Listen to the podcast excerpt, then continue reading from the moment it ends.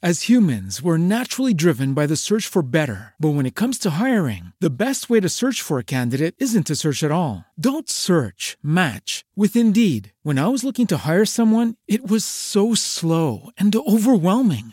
I wish I had used Indeed. If you need to hire, you need Indeed. Indeed is your matching and hiring platform with over 350 million global monthly visitors, according to Indeed data, and a matching engine that helps you find quality candidates fast. Ditch the busy work. Use Indeed for scheduling, screening, and messaging so you can connect with candidates faster. And Indeed doesn't just help you hire faster. 93% of employers agree Indeed delivers the highest quality matches compared to other job sites, according to a recent Indeed survey. And listeners of this show will get a $75 sponsored job credit to get your jobs more visibility at Indeed.com slash podcast. That's Indeed.com slash podcast. Terms and conditions apply.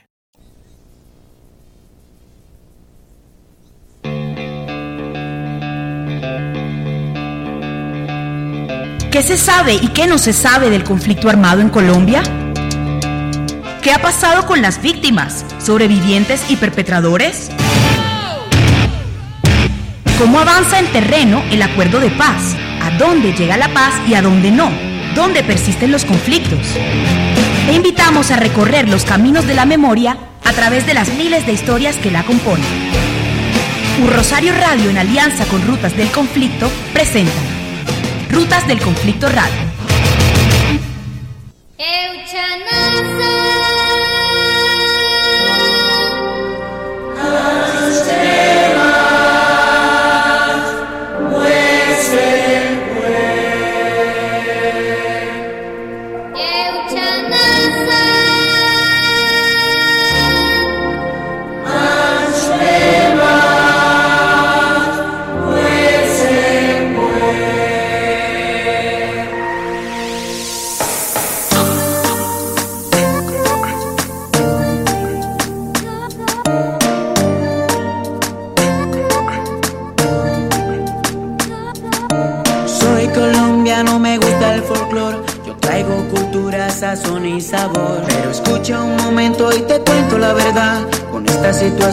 País se acabará. Yo soy el aire, montañas y mares. Son las 12 y 6 minutos de la tarde. Le damos la bienvenida a ustedes a una misión más de nuestro programa de Rutas del Conflicto Radio. Un saludo muy especial para todas las personas que se conectan a esta hora con nosotros. Los invitamos a seguirnos en nuestras redes sociales, en Facebook e Instagram como Rutas del Conflicto y U Rosario Radio y en Twitter como arroba Rutas Conflicto. Síganos también en nuestra transmisión en vivo a través de Twitter, la página www.urosarioradio.com.co y las cuentas de Spreaker de U Rosario Radio y Rutas del Conflicto. Les habla Milena Mora y el día de hoy me acompaña David Gómez. Le damos la bienvenida también a nuestros invitados, Carlos Fernández, Diana Velasco y Juan Gómez. Carlos pertenece a la Comisión de la Verdad y Diana y Juan son parte del equipo de periodistas de Rutas del Conflicto y fueron las personas encargadas de escribir este especial del cual les estaremos hablando hoy titulado Sin Camuflado, eh, el cual ya pueden ir a leer en la página de Rutas del Conflicto. Carlos, Juan y Diana, bienvenidos a Rutas del, Conflicto Radio. Gracias por acompañarnos el día de hoy. ¿Cómo están? Bien, muchas gracias. Gracias por el espacio y por la invitación.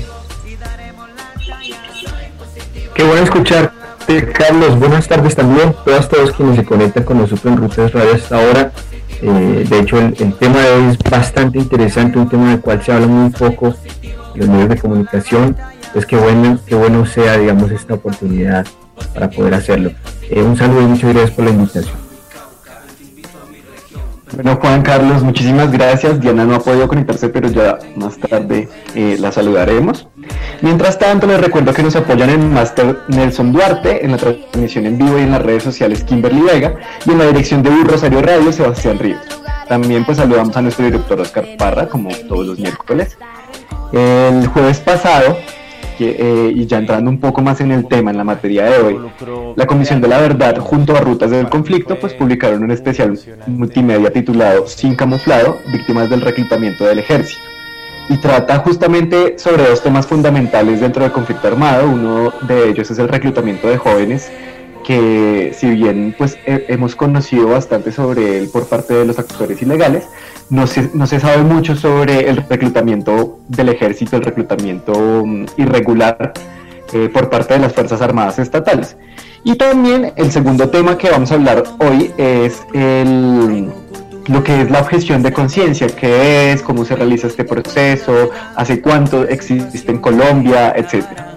Entonces, pues bueno, ya, ya entraremos en nuestro tema del día de hoy, pero por ahora vamos con nuestra sección de pilas.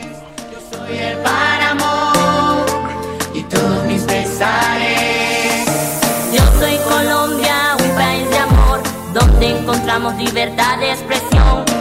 Rutas del conflicto radio. Pilas, lo más importante de la semana en Rutas del conflicto radio.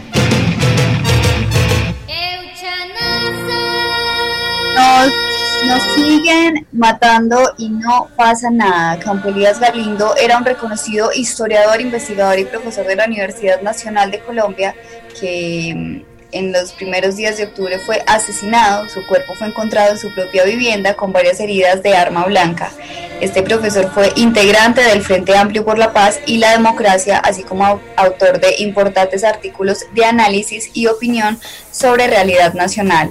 En el último tiempo, Campo Elías Galindo había sido parte de la coordinación del Partido Colombia Humana, máster en planeación urbana y tenía su propio portal web en el cual publicaba artículos de análisis y opinión sobre problemáticas globales, nacionales y locales con base en las ciencias sociales y en la historia.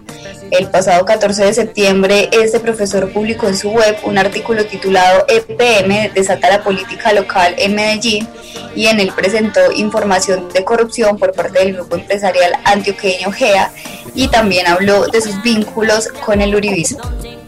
Las palabras con las que inició este artículo fueron, y cito, eh, no hay precedentes de una conmoción política como la vivida hoy en Medellín alrededor de la suerte de EPM y la mega obra Hidroituango. Difícilmente en las campañas electorales las fuerzas sociales comprometidas hacen debates de ciudad que además poco inciden sobre los resultados casi siempre conocidos desde mucho antes. Pero la coyuntura actual es distinta, las apuestas son a otro precio. Lo que está en juego es nada menos que la hegemonía de la élite económica y política más poderosa de la región, sobre la empresa pública también más poderosa del país, después de Copetrol. Cierro comillas. Este asesinato también fue denunciado por el senador Gustavo Petro, quien era cercano al historiador, y dijo que, cito, la investigación sobre el asesinato de Campo Elías, como de los demás líderes, debe ser investigado por una comisión judicial independiente, con expertos nacionales e internacionales. Y pedimos al Consejo de Estado, al Consejo Superior de la Judicatura, impulsar este mecanismo de acuerdo al protocolo de Minnesota. Cierro conmigo. Y en otras noticias, la Minga anunció que iniciará su viaje hasta la capital del país hoy en la tarde y aseguran que si no son recibidos por el mandatario procederán a bloquear la vía panamericana. El viaje inició el pasado 10 de octubre cuando emprendieron hacia la capital del Valle del Cauca, hacia Cali, con el fin de reunirse con el presidente Duque. Ya habían advertido que en caso de que el mandatario no se presentara, se desplazarían hacia la ciudad de Bogotá. Em, en las últimas horas, David, yo no sé si has visto eh, una foto que está rodando por Twitter sobre este encuentro que lamentablemente no se dio, pero se ve una silla vacía de primerazo y atrás se alcanza a ver gran parte de la minga. Esta foto, una vez más, eh, demuestra como el presidente hasta el momento es sinónimo de ausencia en nuestro país. Así es, Milena, pues ayer se realizó la segunda reunión entre el gobierno nacional y la minga indígena del suroccidente. Y tras una nueva jornada de diálogos en donde no se llegó a ningún acuerdo, la organización social anunció esta decisión de trasladarse hasta la capital del país. Sus exigencias tienen que ver con el asesinato de líderes sociales, la implementación del acuerdo de paz y la violencia en general que ha vivido el país durante el mandato de Iván Duque. Además, los indígenas han sido claros en reconocer esta minga como un movimiento que reconoce a diferentes comunidades y no solo de los pueblos aborígenes de Colombia. En lo que va del 2020 y así como para recordar, han sido asesinados 47 líderes indígenas y se han perpetuado nueve masacres en el Cauca, dejando 36 víctimas fatales, según Indepaz. Bueno, y así damos por finalizada entonces nuestra eh, sección de pilas y vamos entonces ya a empezar con el tema que nos atañe para hoy, eh, que es el reclutamiento y la objeción de conciencia. Así es, David. Eh, José Luis es un joven que fue reclutado a la fuerza luego de ser abordado por el ejército en una estación de Transmilenio y fue llevado inmediatamente al batallón de Tolemaida para prestar su servicio militar. Desde su llegada al batallón, José Luis supo que no quería estar ahí y en su proyecto de vida no estaba la opción de enlistarse en las filas y no estaba de acuerdo con la violencia. Por eso, el día del juramento a la bandera rompió las filas.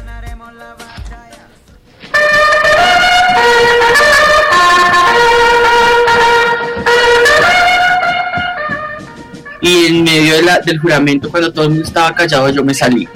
Yo me salí y todo el mundo se dio cuenta que yo me salí, rompí la fila, se vinieron unos cabos corriendo a cogerme a la fuerza, pues evidentemente yo también salí corriendo y lo que hicieron fue cogerme y sacarme, porque claro, estaban todas las familias entonces yo dije, yo no voy a jurar nada ante nadie ni tampoco voy a estar. Entonces los dos compañeros que estaban haciendo objeción por conciencia del principio se llenaron de valor y también se salieron detrás mío. Entonces nos llevaron a los tres a una parte trasera de allá cuando llegaron dos, dos dragoneantes y uno de ellos me puso un cuchillo en el cuello. Y yo lo que hice fue como mirar al horizonte y yo decía, si me, si me vas a hacer algo, hazlo ese es el, este es el momento de que Rutas del Conflicto Radio.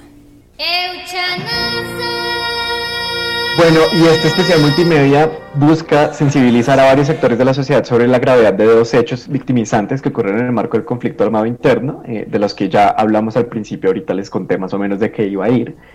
Eh, pero también en realidad este especial y también este programa son un espacio em, de escucha a las víctimas, así es como lo presentan también al principio del reportaje, apenas comienza, y pues teniendo en cuenta de que estamos em, con, Carlos de la, de la Comisión de la Verdad, pues entonces yo quisiera saber, Carlos, ¿por qué usted cree que es importante hacer este tipo de espacios con las víctimas? ¿Por qué, por qué este, este reportaje, este especial, es un espacio para las víctimas? Eh, bueno, eh, muchas gracias de nuevo por la invitación.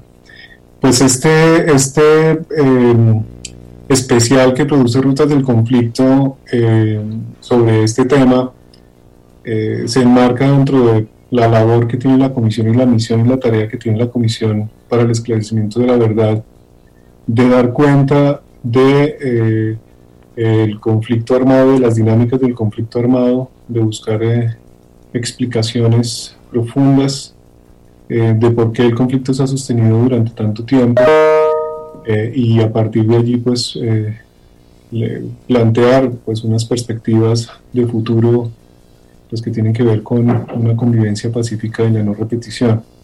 Ese es digamos el marco amplio y en ese mandato que tiene la Comisión de la Verdad escuchar a todas las víctimas del conflicto pues es como el, el requisito fundamental eh, de los múltiples hechos victimizantes que se le encargan a la comisión esclarecer en sus 13 eh, mandatos, eh, pues está escuchar a todas las poblaciones, a todos los sectores sociales, a dar cuenta, digamos, de todos los hechos victimizantes. y pues este, digamos, es uno de los, un hecho victimizante que se pues, enmarca en todo el tema del reclutamiento eh, de menores, en todo el tema del reclutamiento ilegal, que en el caso pues, de los actores eh, ilegales, pues es, eh, todo reclutamiento es ilegal, pero en el caso de la fuerza pública también, digamos, hay unas formas de victimización, sobre todo de la población joven y de sus familias, también de menores, en, en, la medida en que pues, los actores legal, armados legales también han utilizado, digamos, formas irregulares y violatorias de los derechos humanos eh, al reclutar y al mantener, eh, eh, digamos, a través de ciertas prácticas, violar, digamos, también derechos y, vulnerar libertades. Entonces, digamos, la misión de la tarea de la Comisión para concluir es escuchar a todas las voces de las víctimas de, de, todos los, los lados y en este caso pues eh, este especial se dedica a, eso, eh, a ese tema en particular. Muchas gracias Carlos y antes de continuar con nuestro programa de hoy, ahora sí quiero darle la bienvenida a Diana Velasco, quien ya se pudo conectar con nosotros. Bienvenida Diana, ¿cómo está? Hola a todos, ¿cómo están? Eh, de saludo a todos porque los conozco, tanto a Nelson que está en el máster, como a ustedes en, en, cabina, y también a Carlos que nos acompaña en este especial. Bien, mucho gusto otra vez. Bueno, y este especial y además nuestro programa del día de hoy es justamente un espacio dedicado a aquellos jóvenes que convencidos de su rechazo a la violencia nunca han aceptado participar o pertenecer a ningún bando. Yo tengo un recuerdo muy presente de hace algunos años atrás de cómo los soldados en las calles de los pueblos llegaban en camiones grandes y empezaban a montar pelados que eran mayor, mayores de edad y que no tenían aún citación para prestar servicio o que no tenían la libreta militar e incluso muchos menores de edad. También recuerdo que muchos de estos pelados salían corriendo, huyendo, porque si los agarraban era más que fijo que se los llevaban lejísimos a prestar servicio y pues debían alejarse de su familia durante mucho tiempo y básicamente empezar una vida que no querían. Diana, aprovechando tu, presencia en el programa de hoy, quiero preguntarte qué tipo de historias eh, por este estilo se encuentran dentro del especial. Bueno, en el especial hay una historia específicamente que se trató con animaciones, que es la historia de Cristian. Cristian es un muchacho que justo le, pasaron muchas cosas. Primero, eh, él intentó sacar la libreta militar, pero eh, por medio de un intermediario. Entonces, el intermediario resultó ser falso, se, se le fue con la plata. Entonces, la libreta que él le dieron no era válida y justo en una de, una de esas que también son llamadas batidas que tú comentas ahora que se que montan a los muchachos en un camión, pues a él lo abordan en la calle, el ejército As humans, we're naturally driven by the search for better. But when it comes to hiring, the best way to search for a candidate isn't to search at all. Don't search, match with Indeed. When I was looking to hire someone, it was so slow and overwhelming. I wish I had used Indeed. If you need to hire, you need Indeed. Indeed is your matching and hiring platform with over 350 million global monthly visitors, according to Indeed data, and a matching engine that helps you find quality candidates fast. Ditch the busy work. Use Indeed for scheduling, screening, and messaging so you can connect with candidates faster. And Indeed doesn't just help you hire faster. 93% of employers agree Indeed delivers the highest quality matches compared to other job sites according to a recent Indeed survey. And listeners of this show will get a $75 sponsored job credit to get your jobs more visibility at Indeed.com slash podcast. That's Indeed.com slash podcast. Terms and conditions apply. What if you could have a career where the opportunities are as vast as our nation, where it's not about mission statements, but a shared mission? At U.S. Customs and Border Protection, we go beyond to protect more than borders from ship to shore, air to ground, cities to local communities. CBP agents and officers are keeping people safe. Join U.S. Customs and Border Protection and go beyond for something far greater than yourself. Learn more at cbp.gov/careers. Ven que este papel que tiene es totalmente falso y se lo llevan. Y se lo llevan del centro del país a otra zona a prestar su servicio militar hasta que juran bandera, que es este momento como icónico, que es cuando ya pueden volver como unas vacaciones a la casa antes, antes de regresar de nuevo a las filas. Pero esa es una de las historias. Eh, también tenemos la historia de Andrés, que no necesariamente en una batida, sino que él fue a un estadio a resolver su situación militar. Y resultó también eh, en el batallón, él resultó en el batallón del Amazonas, en Leticia, pero no le hicieron, él cuenta que todo ese proceso fue muy rápido, es decir, no se le hicieron todos los exámenes que debían hacerle, el examen psicológico fueron dos preguntas y en realidad no eran preguntas a fondo para evaluar eh, qué tan apto era para prestar servicio militar y son muchas. Estas son solo dos ejemplos, pero en todos los chicos siempre ese primer contacto con el Ejército Nacional o el primer contacto a la hora de resolver su situación militar no fue muy amable o tuvo trabas o tuvo papeleo. Entonces todos todos los primeros momentos o los inicios de las historias son muy interesantes porque ahí empieza realmente todo lo que le sucede.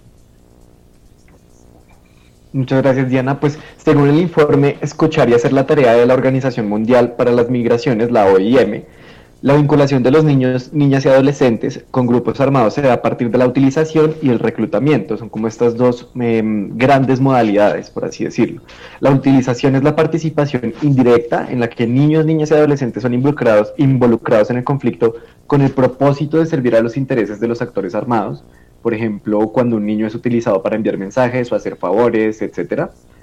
Eh, y el reclutamiento, por su parte, es hace referencias más como a la participación directa en las filas armadas bajo una estructura militar. Entonces, pues hay algo súper interesante que ustedes tocan en el, en el especial, y es como em, el reclutamiento no es el único tipo de violencia a la que se enfrentan estas personas. Nosotros pues pensamos que sí, o sea, eh, tenemos es más como el recuerdo, por ejemplo, de lo que dice Milena, de que eh, subían a los jóvenes a los, a los camiones, y claro, eso es súper grave, pero aparte de eso, también existen otro tipo de violencias. Y entonces hay una que llama bastante la atención, que ustedes la pueden encontrar ahí, ciberoyentes, en el especial, em, y es eh, las campañas, son las campañas cívico-militares. Entonces, Carlos, yo quisiera que usted de pronto nos contara qué son estas campañas y por qué se consideran una forma de violencia. Eh, sí, en efecto, eh, digamos, ahí, recuerdo el informe del Centro, eh, Nacional de, del Centro Nacional de Memoria Histórica, pues que le, invitan a ver este fenómeno de manera compleja. Este, digamos, hay cuatro formas de, utilización y reclutamiento de menores por parte de la fuerza pública que ellos señalan en las campañas, la utilización de, de, de menores niños como informantes, las robadas y las batidas que que, es un poco lo que narraban, digamos, esa imagen que quizá muchos, muchos colombianos y colombianas tenemos en la cabeza todavía, y la vinculación voluntaria. Sobre las campañas cívico-militares, eh, pues es, esto se fundamenta en que el ejército y la policía, eh, eh, pues acudiendo al argumento de, desarrollar acciones de prevención de reclutamiento y utilización por parte de, de actores armados ilegales, y también pues como en la idea de promover derechos, eh, garantía de derechos, por ejemplo, como eh, hacer asistencias en salud, brigadas de salud, de educación o de recreación, eh, pues realicen, digamos, en zonas de conflicto armado, y eso fue, digamos, es una práctica que, que, que se ha utilizado durante, pues, durante muchos años, sistemática, eh, en la cual pues estos eh, ejército y policía organizan en zonas de conflicto y eso es muy importante porque eh, eso es lo que le da digamos su carácter de irregularidad digamos brindar estos espacios para promover educación, salud y recreación o para decir bueno aquí vamos a prevenir que otros actores recluten y les vamos a dar instrucción, en fin, lo que sea pues esas acciones digamos son leídas eh, por los actores ilegales en clave de, amigo-enemigo, es decir, si, si, familias y niños y jóvenes eh, eh, que participan en estas campañas pues son fichados por el otro bando como auxiliadores del ejército, pues se convierten en objetivo militar. entonces, digamos que eso mm, es un hecho que viola los derechos en, tanto pone en riesgo la integridad de, las, de los jóvenes, de los niños, los adolescentes, eh, y de sus familias eh, en la medida en que participan de estas actividades. Eh, esto, digamos, en la, en la jurisprudencia internacional está claramente, digamos, descrito como, como violación de derechos. igual, por ejemplo, el tema de utilización de niños, en fin. De hecho, hay investigadores que dicen que los niños, en lugar de ser sujetos de derechos, realmente son sujetos de posderechos, o sea, de derechos que no se sabe muy bien quién garantiza, quién protege o a dónde hay que ir a reclamar su cuidado y ejercicio.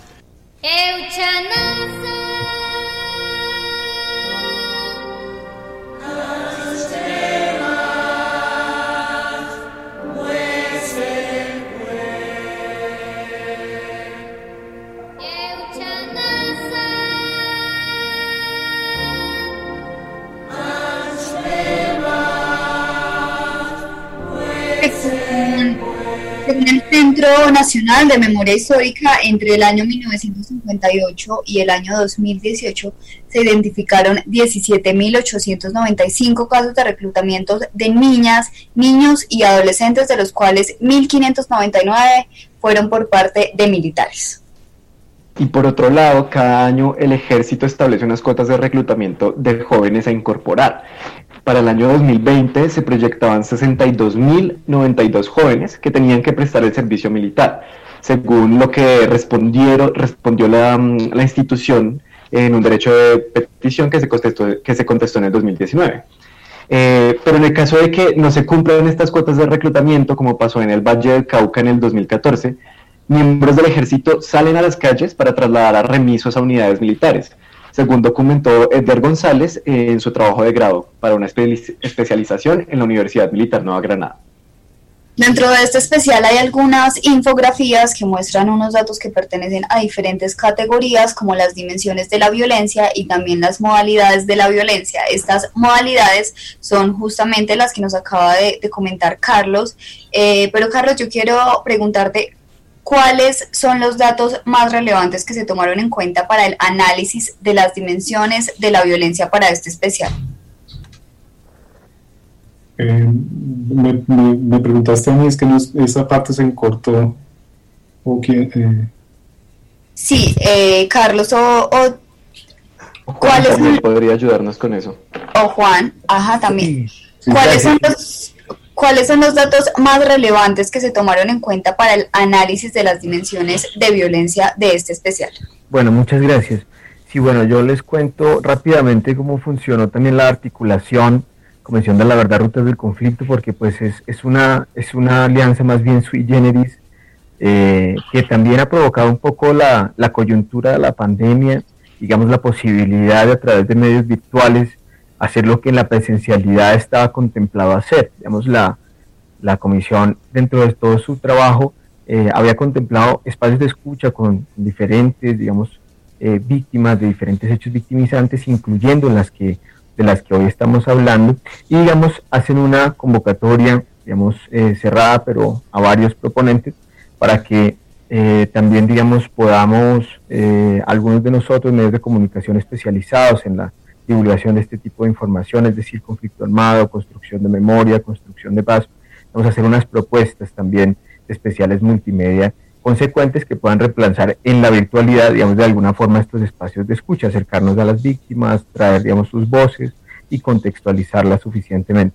En medio de ese proceso, eh, también pudimos acceder a alguna información de contexto que fue facilitada, digamos, por, por eh, el equipo de la Comisión de la Verdad que nos permitió, digamos, empezar a navegar un montón de información que la verdad, eh, en términos de cifras y un poco de este, de este tipo de información cuantitativa que nos preguntas, Milena, pues ha sido, eh, digamos, un reto grandísimo, porque pues también es un, es un fenómeno bastante subregistrado. Pues imagínate la, la imposibilidad que muchas veces aparece a la hora de intentar acceder a información sobre casos de reclutamiento de menores de edad y sobre todo menores de edad por parte, digamos, de la fuerza pública o también de nuestro segundo tema del programa y también del especial de los objetores de conciencia, ¿no? Eh, eh, es muy difícil, digamos, poder acceder a información confiable y concreta y digamos actualizada que nos, que nos muestre este panorama. Sin embargo, con ayuda un poco de esta información de insumo y también, claro, con el apoyo de otras organizaciones que, digamos, han tenido un papel predominante a la hora de hacer una incidencia, digamos, fuerte en la sociedad sobre la importancia de la, de la objeción de conciencia, el servicio militar y también, digamos, de los derechos de las personas que, no están de acuerdo con el uso de la violencia ni, ni, con el integrar ningún ejército, pues hemos podido también con ACO, con Justa Paz, eh, con la misma Cualico, al final nos, nos pudo facilitar algunas cifras en donde eh, podrán ver reflejado justamente este, este integral, digamos, de, informaciones relevantes en las infografías puestas en el especial que pueden consultar está en este momento en línea. Ahí, por ejemplo, tenemos varias cifras, ustedes ya comentaron un par, que es, por ejemplo, este tema de los, eh, de los estimados de reclutamiento, pero también de los casos de reclutamiento de niñas, niños y adolescentes, según el Centro Nacional de Memoria Histórica. Además de esos, pues hay información de la unidad de víctimas también, que nos permite ver, digamos, el, el año a año de cuáles fueron nuestros niños y adolescentes eh, reclutados y desvinculados de los grupos también, em, eh, de los grupos armados legales e ilegales en los diferentes momentos y también, claro, eh, cuáles fueron las regiones en donde los menores de edad han sido mayoritariamente reclutados. Hay otras cifras que son súper interesantes de poder ver porque muestran esa dimensión justamente aún y a pesar de todo el subregistro. Por ejemplo, la unidad de víctimas, pues como sabemos en su registro único de víctimas tiene una categorización de, de, las víctimas en función, digamos, como de los hechos victimizantes y por el hecho victimizante de vinculación de niños, niñas y adolescentes que hemos visto que la vinculación, digamos, está relacionada con la utilización y el reclutamiento, como nos lo explicaba David, ha habido por lo menos desde entre 1985 y junio de 2020, hace nada, casi 7.500 menores que fueron incluidos bajo este, digamos, hecho victimizante dentro de la unidad de víctimas. También tenemos mm, pues, varios datos relacionados con hitos, digamos, de alguna manera, en una línea del tiempo que también van a poder consultar, en donde eh, hay informaciones relacionadas con el papel que ha tenido las Fuerzas Armadas, particularmente el Ejército, con el reclutamiento de jóvenes eh, y de menores de edad, digamos, en diferentes momentos en donde se ha sabido, digamos, algún dato, como por ejemplo que en 1995 las Fuerzas Armadas informaron que habían reclutado casi 4.700 jóvenes menores de 18 años, o en el 2015, 20 años después, en donde decían que también habían reclutado cerca de 3.000 jóvenes de 17 años, viendo también cómo en el tiempo, pues esto ha permanecido y, digamos por más avance jurisprudencial o legal, en donde evidentemente y por diferentes pronunciamientos de la Corte Constitucional, la misma legislación colombiana que ha avanzado en, ese, en esa materia, eh, pues no, no vemos muchos cambios. Juan, justo ahí, y para seguir con esto de los hitos y también para hablar específicamente del reclutamiento, em, pues yo quiero contarles que el servicio militar eh, surge con la República de Colombia en la Constitución de Cundinamarca de 1811. Pues llevamos ya más de, un, más de 100 años con servicio militar obligatorio. Em, y este, esta vez, en, esa época establecía que los ciudadanos entre 15 y 45 años debían inscribirse en la lista militar de la nación. Entre la guerra de los mil días y la guerra colombo-peruana, eso es más o menos 1902-1932, solo existían tres opciones para no prestar este servicio militar, y eran ausentarse el día del sorteo, huir del cuartel de forma inesperada o suicidarse. Incluso para impedir que fueran citados o reclutados, se presentaban enfrentamientos entre los jóvenes y la fuerza pública, o sea, se cogían a puños o se empezaban a pelear con la fuerza, o sea, con los policías para que no se los llevaran. Y pues bueno, esto es según una investigación que hizo José Abelardo Díaz Jaramillo en la revista Anuario de Historia Regional y de las Fronteras. El reclutamiento ilícito por parte de grupos armados ilegales o legales puede ocasionar traumas y afectaciones psicológicas que desencadenan consecuencias graves en su vida social, según los informes del Consejo de Seguridad de Naciones Unidas. Además, atenta contra los derechos a la educación, la libertad individual, el libre desarrollo de la personalidad y sobre todo, en los casos de los pueblos étnicos, a la identidad cultural de los niños, niñas y adolescentes de nuestro país. Hace poco eh, escuché el testimonio de un pelado de acá del Quindío que se fue a prestar servicio militar y estando allá en varias ocasiones estuvo tentado a quitarse la vida debido a como a toda esa presión que se genera dentro de la fuerza pública de la que justamente eh, hablaba antes. Él estuvo a nada, o sea, alcanzó a colocarse el arma en la boca cuando desistió pues de esta decisión y además contó que así como él no tuvo la fuerza necesaria para suicidarse, otros compañeros que estaban con él sí lo hicieron. Entonces yo quiero preguntarle a Carlos, eh, ¿qué medidas existen o qué procesos psicológicos eh, que el ejército maneje para ayudar a estos jóvenes a sobrellevar el hecho de ser reclutados a voluntad o no?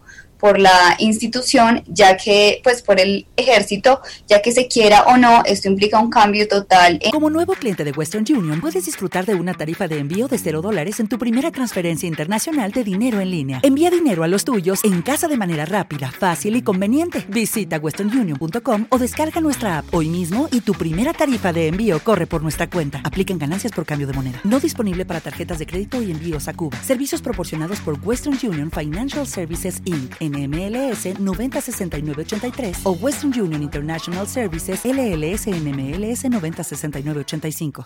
Lucky Land Casino asking people what's the weirdest place you've gotten lucky? Lucky? In line at the deli, I guess? Aha, in my dentist's office.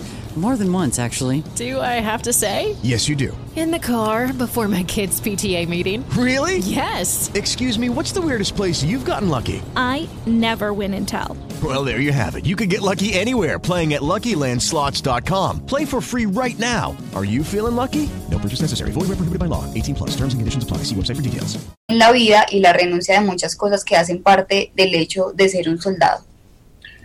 Pues es una pregunta que habría que porque, digamos, mucho más, yo no conozco realmente, pues salvo, digamos, las, las formas de atención eh, médica y psicológica, eh, se supone pues que en estos, eh, por ejemplo, en estas jornadas de reclutamiento y de, jóvenes para que resuelvan su, su situación militar, pues, pues deben disponer de medidas eh, de, pues, de un psicólogo, en fin, que, que acompañen los procesos.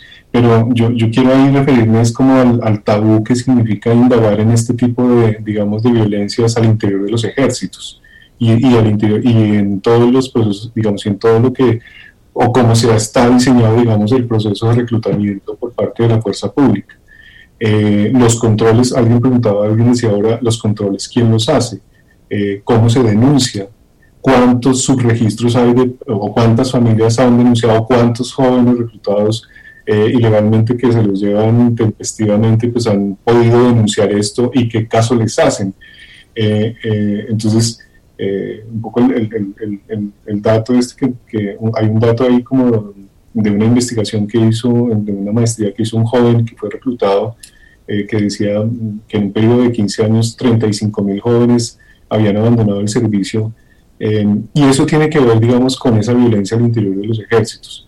Eh, respecto a la pregunta, pues creo que no sé, no sabría responderla, pero lo que sí sé es que como es un tema tabú, el subregistro en, digamos, en la, en la denuncia de casos violatorios de, de derechos, eh, en la vulneración eh, de la integridad física y psicológica de las personas, pues es inmenso. Es, yo, yo me atrevería que, a decir que es descomunal, eh, justamente porque tienen el, el, el, la institución militar eh, pues el pueblo, digamos, la, la población tiene una, una, imagen de una institución que te puede castigar y que efectivamente lo hace. Hay muchos, muchos de los relatos que tienen estos los jóvenes es que cuando de, deciden declararse en objeción de conciencia, eh, todas las trabas que ustedes se pueden imaginar que le ponen a estos muchachos eh, para que efectivamente sigan haciendo lo que, lo que quisieran hacer, digamos, de sus vidas.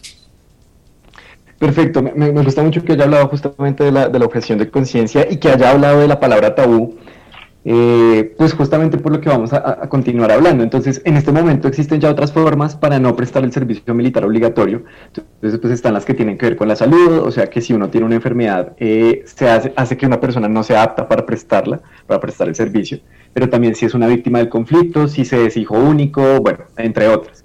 Y la más reciente, que está desde el 2017 ya digamos que legislada, es la objeción de conciencia. Pero más allá de lo que muchos hemos escuchado así, si escuchamos como que existe la objeción de conciencia y que uno puede presentarla, pero más allá de eso, ¿qué es exactamente la objeción de conciencia? Y eso me gustaría saberlo justo antes de irnos a nuestra pausa institucional. Entonces, Carlos, Juan, eh, ¿qué es exactamente la objeción de conciencia? No sé si quieres, Juan, o, bueno, doy una pauta ahí. Eh, la objeción en términos muy sencillos consiste en que un individuo rechaza por razones de su conciencia y de sus valores eh, o de su condición eh, someterse a una conducta que, eh, pues que no comparte, incluso que es exigida jurídicamente como es la obligación de resolver la situación militar. Eh, es, es la, el ejercicio, digamos, de la, del libre, de la libre determinación. Eh, como tú decías, pues la, la Corte Constitucional, eh, digamos, avala la objeción en, en, algunos casos particulares. Por ejemplo, la población que, que, está inscrita en situación en, como desplazados en la unidad para las víctimas, pues está exenta. por razones del conflicto, pero también personas pues, que tienen por razones religiosas, que sus religiones les, les, impiden, digamos, ejercer violencia o, o, pertenecer a algún ejército o, o portar y, y, accionar un arma de fuego, en fin. pero es básicamente eso, es, es, es como la, decisión y la libre determinación de rechazar una, un comportamiento que no se comparte por razón de conciencia o de situación. Carlos, muchas gracias. Yo creo que lo has dicho fabulosamente y se, entiende, digamos que la objeción, únicamente antes de irnos a la pauta, quisiera como cerrar de pronto esta primera parte de la conversación, una corta reflexión, tratando de unir varios puntos de lo que se ha hablado hoy. Digamos, eh, hemos hablado de algunos casos, nos decía Diana al principio, de gente que, digamos, eh, ha tenido tratos, digamos, difíciles con el ejército cuando fueron reclutados, que hoy son objetores de conciencia, de hecho las personas que nos eh, hablaron para este especial, la construcción de este especial informativo, son eh, todos este, objetores de conciencia. Digamos, también demuestran un poco el nivel de vulnerabilidad a los cuales estuvieron expuestos por declararse objetores de conciencia en muchas ocasiones dentro de las mismas filas, con pequeñas resistencias dentro digamos, del, del, momento en donde fueron obligados a prestar servicio militar antes de que se resolviera su situación, cuando se pudo resolver, claro está. Y entonces aquí, ahí por ejemplo, Milena nos decía algo y, David también, y es que antes la gente para no prestar el servicio o, huía o se suicidaba, y por ejemplo un pelado aquí nomás recientemente nos contaba Milena también estuvo con una presión muy fuerte una vez reclutado y estuvo a punto de quitarse la vida, un drama, digamos, humano impresionante y yo creo que es ese, ese tabú que nos mencionaba también Carlos del, tema que no se habla y que deberíamos también digamos, tocarlo y por eso la importancia de este espacio para que se socialicen digamos, las voces de estas víctimas que pues han pasado por esto y nos hacen recomendaciones justamente de qué es lo que debe pasar para que esto no vuelva a repetirse, que es digamos, a donde quiere llegar al final eh, y de manera amplia este especial. Yo creo que el, el ir en contra, como dice Carlos, el, el, el objetar, el, el poder rechazar una conducta que te exigen como prestar servicio militar obligatorio por, por, porque tu conciencia te lo impide, porque tus valores, tus principios, sean religiosos o morales, te lo impiden, pues requiere mucha valentía, requiere mucha convicción. O sea, el poder mantenerse firmes a pesar de la presión que ejerce todo un sistema, digamos, también social, que, digamos, militarizado, en donde en la vida civil y en la sociedad se resuelven los conflictos a través de la violencia pues es muy difícil ir en contravía un poco de esas, formas de conducta que también están muy, muy relacionados con una forma también heteronormativa de masculinidad, con una forma, digamos, también muy, em, digamos, como eh, muy dentro, dentro de un discurso oficial como muy fuerte que se comparte tal vez con los sectores más conservadores del país y el, ir en contra de, toda este,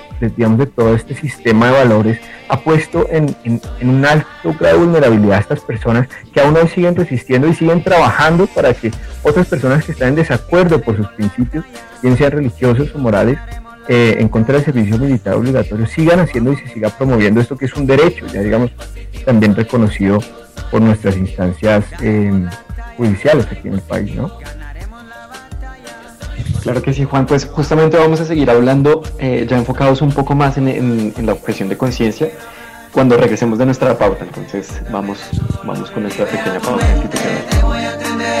Quiero comprenderte y así nunca más serte indiferente.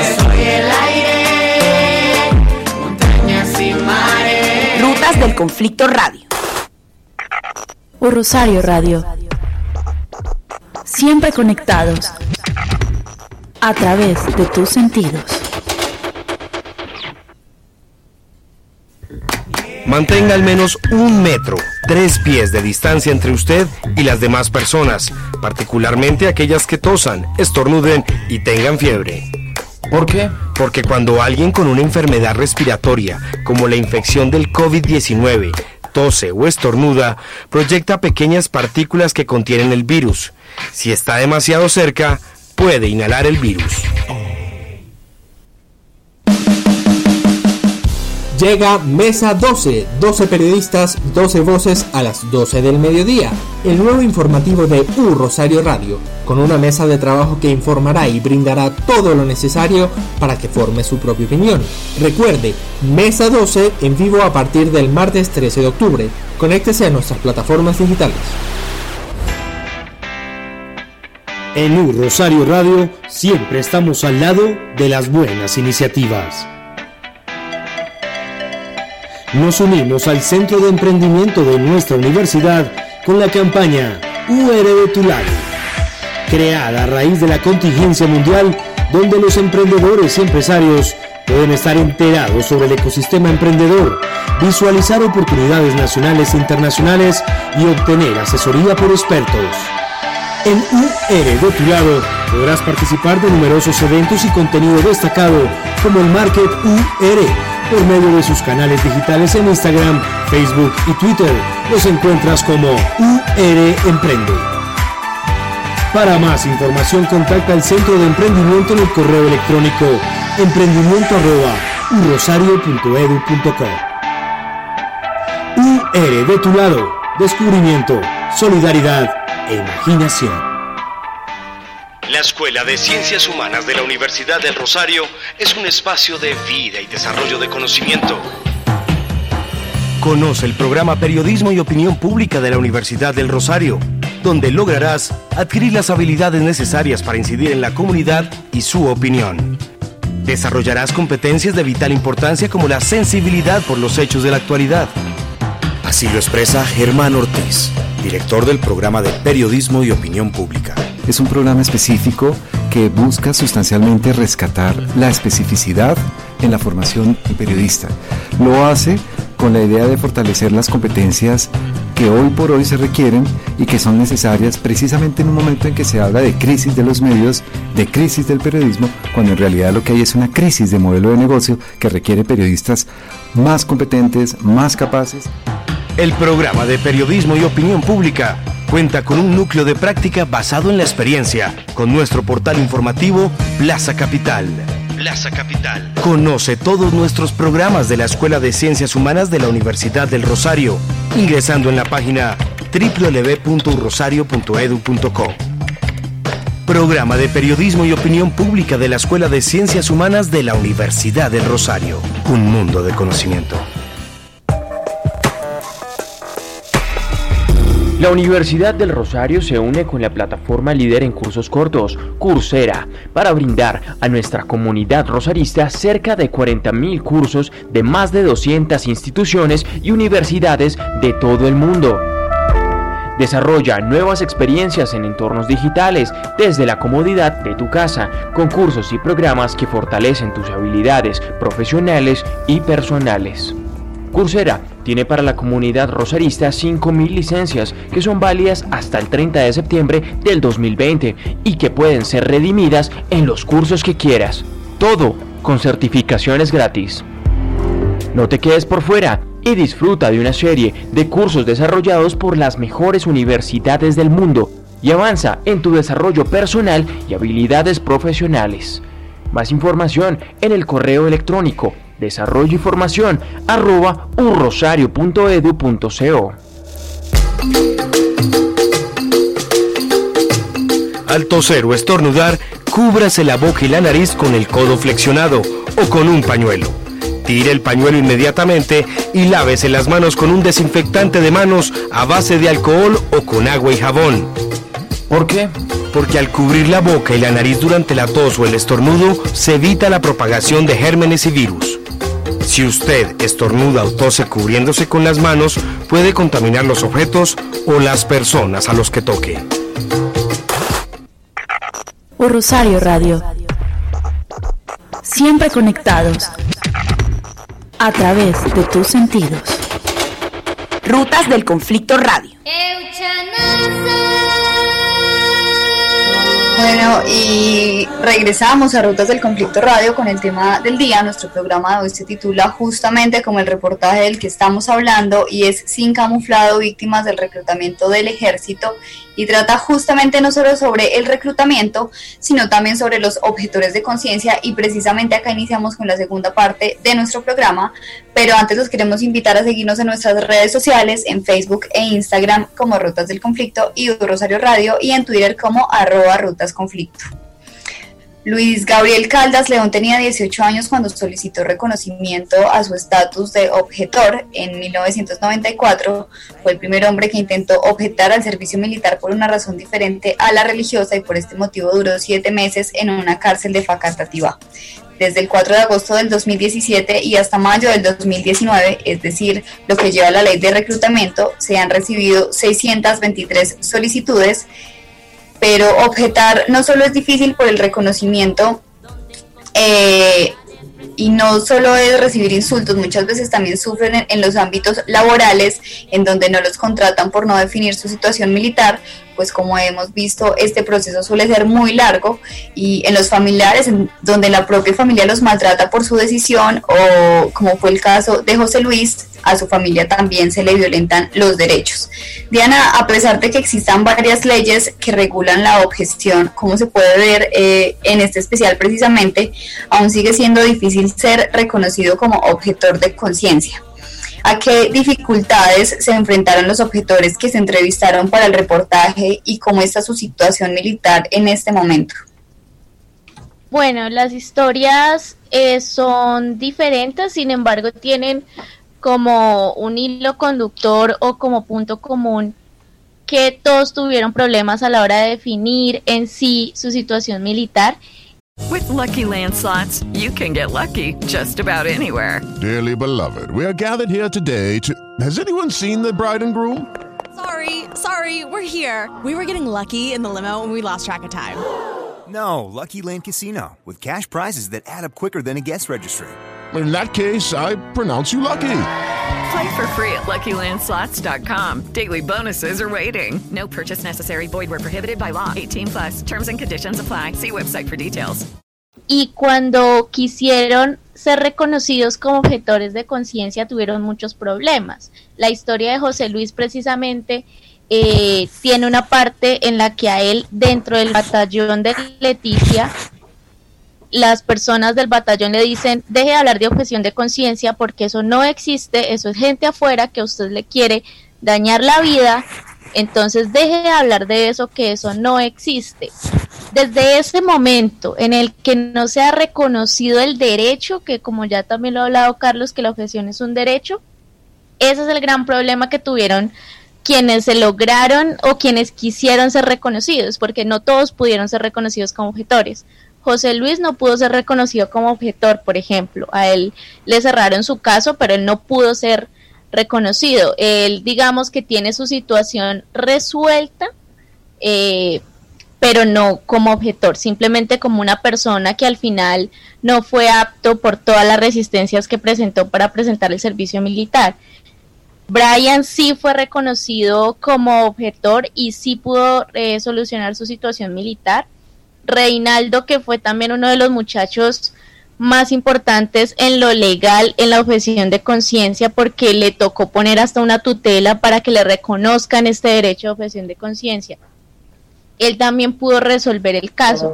Sin embargo, Andrés, por ejemplo, este es el momento en que no tiene su situación militar resuelta y mucho menos reconocido como objetor. Eh, Cristian eh, sí pudo hacerlo, pero digamos que el punto es ese, que a la hora de crear conciencia sobre, valga la redundancia, la objeción de conciencia, todos tuvieron problemas, todos, absolutamente todos.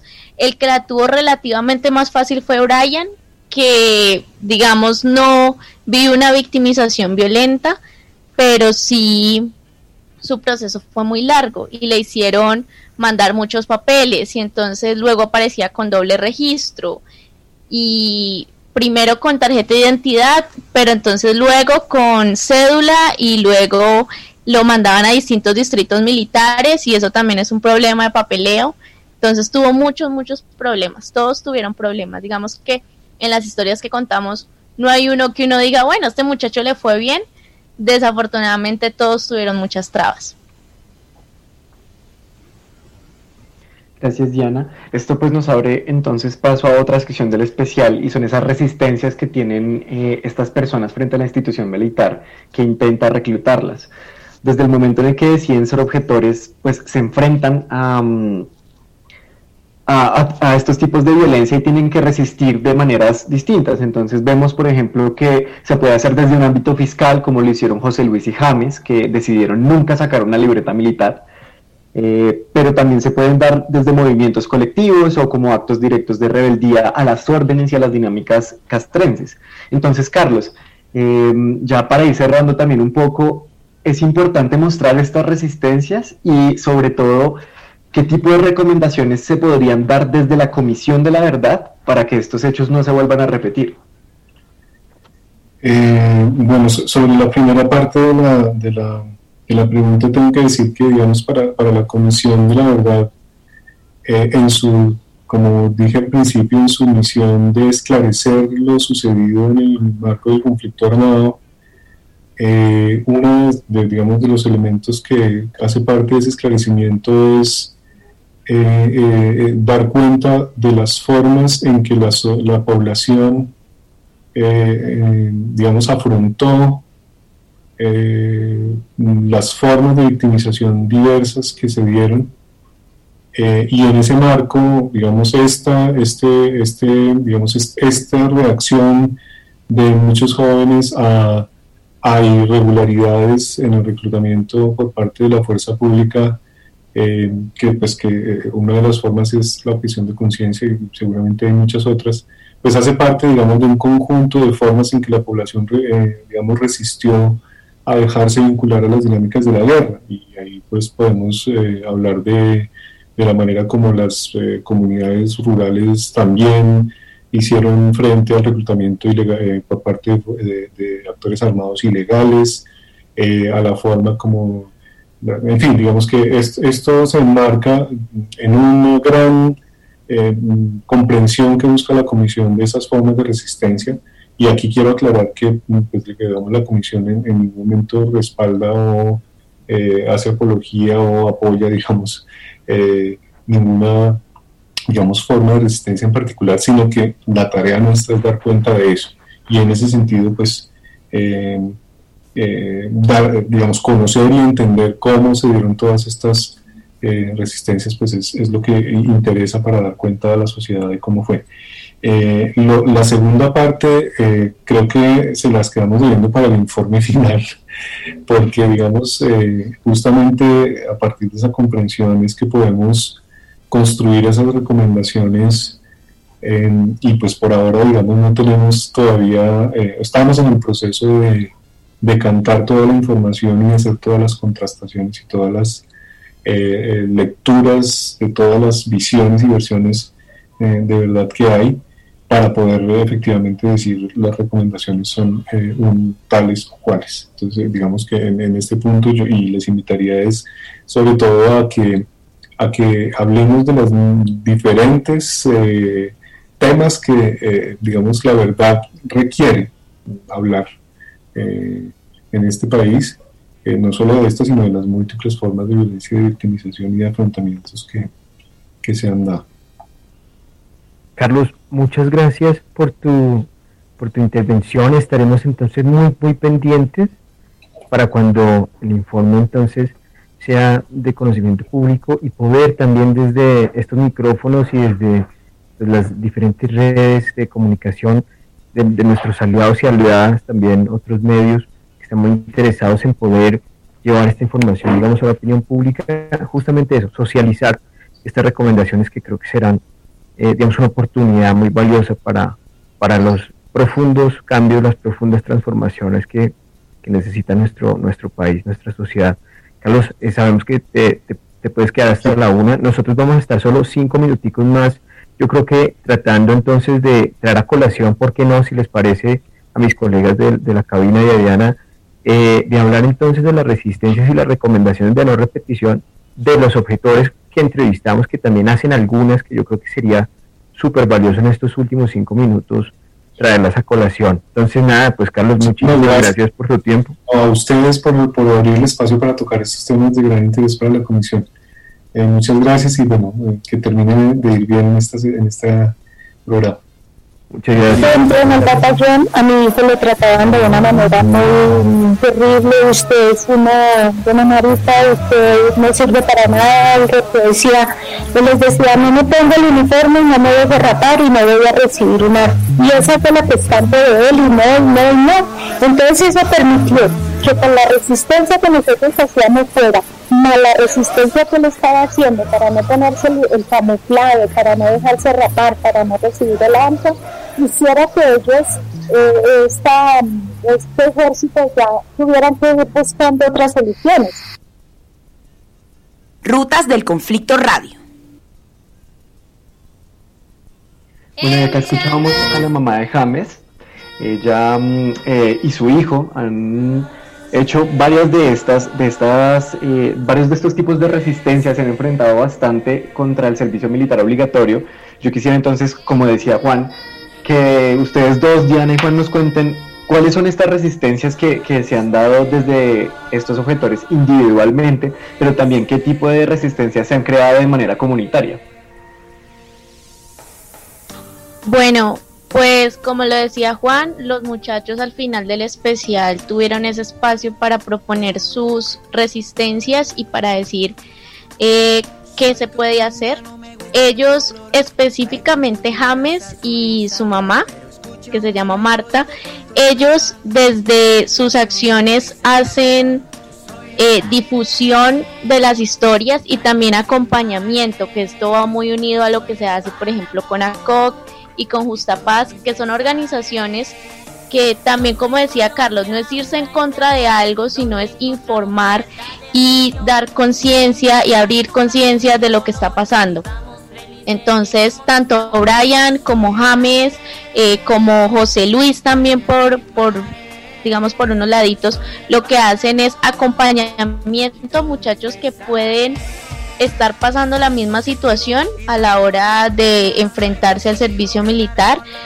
Eh, hacen acompañamiento no solo, eh, digamos, psicológico, como estar ahí apoyando las historias, sino también acompañamiento jurídico desde las organizaciones, se apoyan en abogados. Entonces, su mayor resistencia es que sus historias se conozcan y que quienes pueden presentarse en una situación similar, pues no estén solos, no se sientan solos y estén allí con ellos. Ya resistencias distintas y quizás recomendaciones para la no repetición, pues ellos tienen muchísimas ideas, como pues que la objeción de conciencia sea conocida eh, de forma masiva, que tenga mayor pedagogía, que el servicio militar sea distinto, que no sencillamente sea ir a las filas, sino que haya otras formas como de servir a la patria, si se puede decir de alguna manera. Y así hay muchas, muchas, muchas que podrán encontrar en el especial. Y Diana, totalmente de acuerdo contigo y de hecho eh, uno, uno, por ejemplo, se pone a escuchar historias como los de algunos de estos pelados y, realmente se sorprende como de la como de, lo temprano que fue en sus vidas el momento en donde eh, tuvieron la conciencia, hablando de objeción de conciencia, de que no estaban de acuerdo con esto, ¿no? O sea, yo creo que eso es muy valioso y de, lo cual podemos aprender muchísimo. Creo que eso que dicen ellos de que sus historias se conozcan realmente sí es ilustrativo para ver al final pues los impactos en la vida eh, personal, familiar, también comunitaria, porque muchos son de organizaciones, incluso religiosas, algunos, que cada hemos venido hablando. De hecho, eh, me recuerdo mucho la historia de Alonso, que era este, este pelado que estuvo en el colegio militar, en donde pues se dan un sinnúmero de cosas, y allá él decía, pero es que ¿por qué, ¿por qué nosotros pelados de 14, 15 años tenemos que aprender a disparar? Yo no entiendo por qué. Eh, y al final pues nunca, digamos, nunca aceptó, nunca lo hizo, y pues siempre pues, eso también crea eh, en estos contextos pues un, un, rechazo, una estigmatización por el prejuicio también de, digamos, de que él es poco hombre, entre comillas, ¿no? Estas masculinidades que se, que se han formado en nuestra sociedad.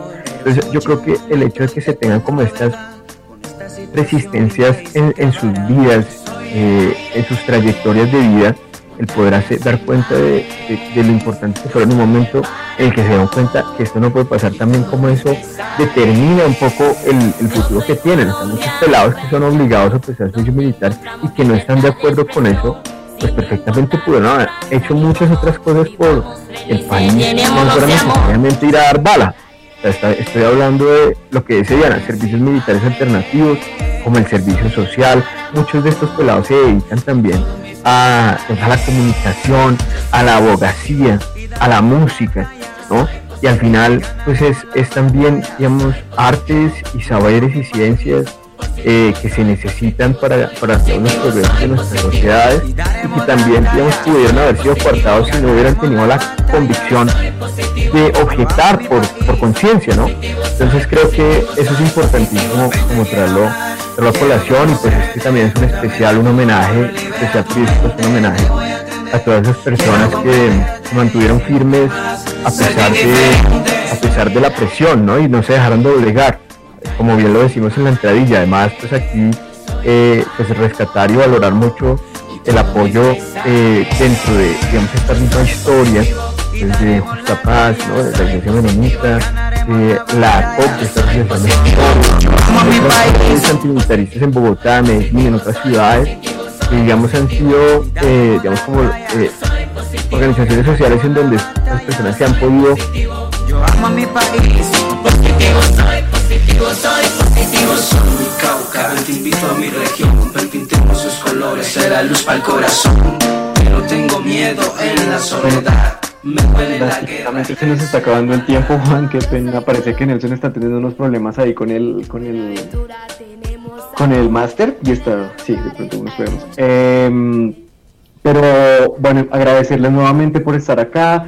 Lastimosamente, pues el tiempo otra vez nos queda corto, quedan muchísimas cosas más para hablar que podrán encontrar en, el especial. Los invitamos a leerlo, está buenísimo, está súper completo. Pueden encontrar en la página de Rutas del Conflicto.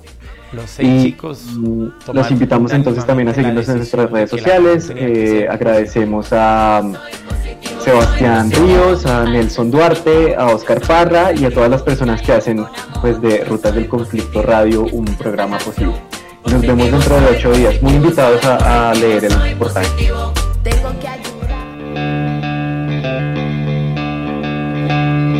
¿Qué se sabe y qué no se sabe del conflicto armado en Colombia? ¿Qué ha pasado con las víctimas, sobrevivientes y perpetradores? ¿Cómo avanza en terreno el acuerdo de paz? ¿A dónde llega la paz y a dónde no? ¿Dónde persisten los conflictos? Juntos recorremos los caminos de la memoria a través de las miles de historias que la componen. Te invitamos a seguirnos en rutasdelconflicto.com. Un Rosario Radio en alianza con Rutas del Conflicto presentaron Rutas del Conflicto Radio.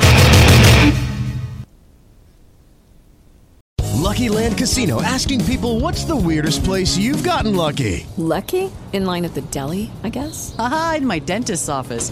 More than once, actually. Do I have to say? Yes, you do. In the car before my kids' PTA meeting. Really? Yes. Excuse me, what's the weirdest place you've gotten lucky? I never win and tell. Well, there you have it. You can get lucky anywhere playing at LuckyLandSlots.com. Play for free right now. Are you feeling lucky? No purchase necessary. Void where prohibited by law. 18 plus. Terms and conditions apply. See website for details.